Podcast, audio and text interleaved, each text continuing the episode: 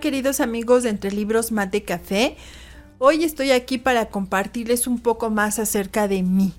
Ustedes saben que me encanta leer, que me gustan los libros, la literatura, también la cultura, la música y también una de mis grandes pasiones pues es eh, mis estudios teológicos. Hace ya algún tiempo que terminé de, estudiar, que, que fui ordenada y me gustaría compartirles las herramientas que yo utilizo, pero también estos libros que yo leo, que cuando uno habla, por ejemplo, de las Sagradas Escrituras o de la Biblia, sí suelo usar varias versiones dependiendo lo que yo esté buscando, dependiendo lo que de lo que quiera hablar. Eh, algunas veces me han invitado, soy predicadora invitada en algunos lugares, en algunas congregaciones y pues a veces sí me dicen que eh, de qué quieren que les hable. Y es por eso que yo tengo varias versiones de Biblia que me gusta mucho. Y hoy quería compartirles esta parte de mí, esta parte que para mí es una es también una pasión y es también un modo de vida y además es mi creencia, es mi sostén en tiempos difíciles y en este nuevo ciclo que estamos teniendo con ustedes, no solamente de tener invitados, de tener otras dinámicas, también quiero incluir esta parte en la que nos vayan conociendo, vayan sabiendo un poquito más acerca de mí, por ejemplo, en su momento también Javier les estará platicando, pero hoy me toca a mí.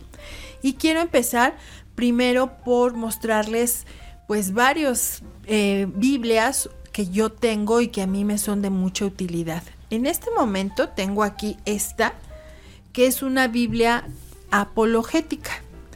Esta Biblia me gusta muchísimo porque trae los textos y también vienen comparaciones, ¿no? Por ejemplo, esta Biblia no es para debatir, es para entender, es para ampliar la visión que tenemos de otras eh, denominaciones, de otras creencias. Y me gusta muchísimo porque al empezar cada capítulo de la Biblia, recordemos que eh, la palabra Biblia significa libros. Y eh, cada libro que tenemos aquí eh, del Antiguo y del Nuevo Testamento, esta, esta Biblia trae complementos que nos ayudan a comparar las diferentes creencias o doctrinas de otras eh, religiones o denominaciones. También tengo por aquí otra que esta me ha acompañado prácticamente, pues, yo creo que ya más de 20 años, que es la Biblia Thompson, que es una Biblia de estudio. Es una Biblia que trae referencias y que trae eh, también temáticas. Al final de ella, bueno, y sobre todo eh, ustedes no alcanzan a ver, pero viene el texto bíblico y vienen algunas referencias. Porque al final vienen todos estos complementos donde uno va a poder saber y tener información acerca de personajes bíblicos, de épocas, eh, también de eh, vienen mapas para ubicar las zonas en las que de las que se está refiriendo el texto, en fin, que es una Biblia eh, pues, clásica.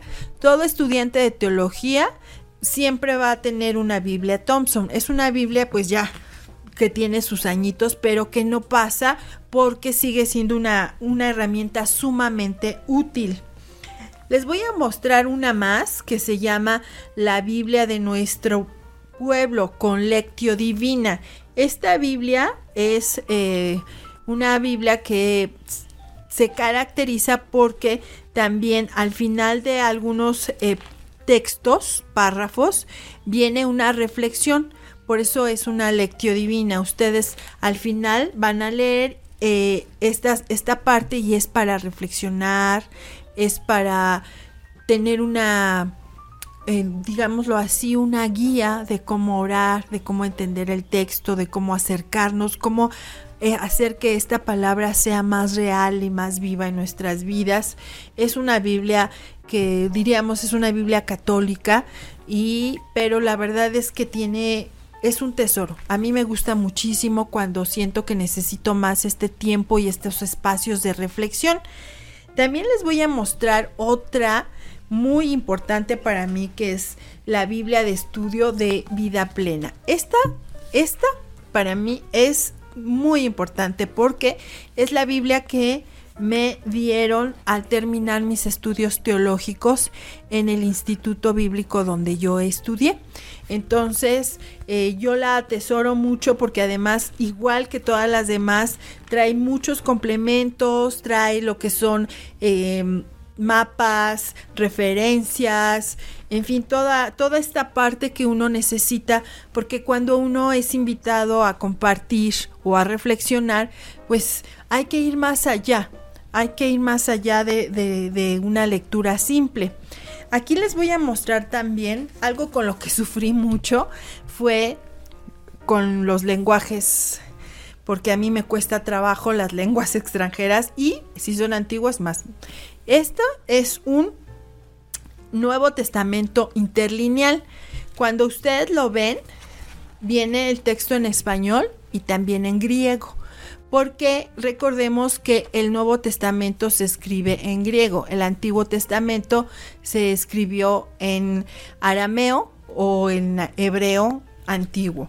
Entonces, este es muy útil porque, bueno, pues a veces es muy importante irnos a los lenguajes originales.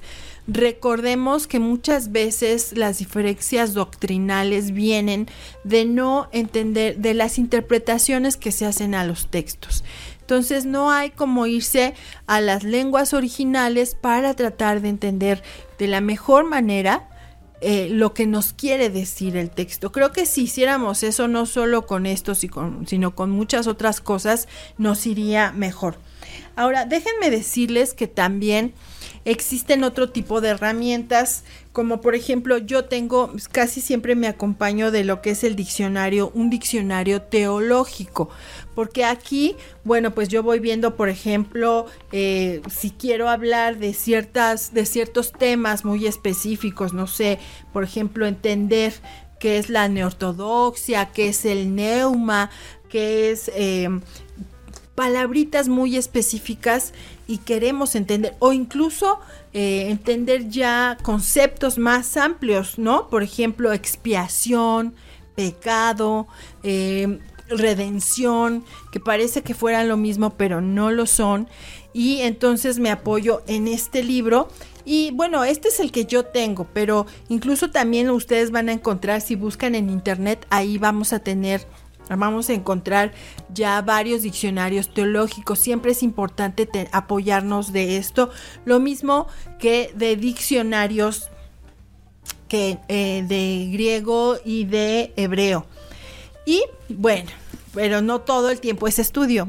A mí me gusta tener mis momentos de reflexión ya durante la noche antes de irme a acostar pues yo me tomo mis momentos de meditación, de reflexión y para esto tengo esta pequeña Biblia que es muy práctica, que me acompaña a donde quiera que vaya y yo sé que hay personas que no les gusta, pero yo a mí siempre me gusta subrayar los textos importantes, no solo en la Biblia, sino en otros libros. Y eh, pues esta es la que me acompaña con la que viajo incluso cuando voy a algún lugar y de repente alguien me invita a, predicar, a compartir. Bueno, pues esta es mi Biblia que yo utilizo, que yo llevo porque es más práctica y más sencilla. Entonces, como ven, ahora esto es solo una parte de lo mucho que hay. Les puedo decir que hay también Biblias que le llaman de promesa, hay Biblias para la mujer, en fin, y que traen, eh, que sobresalta ciertas partes muy específicas.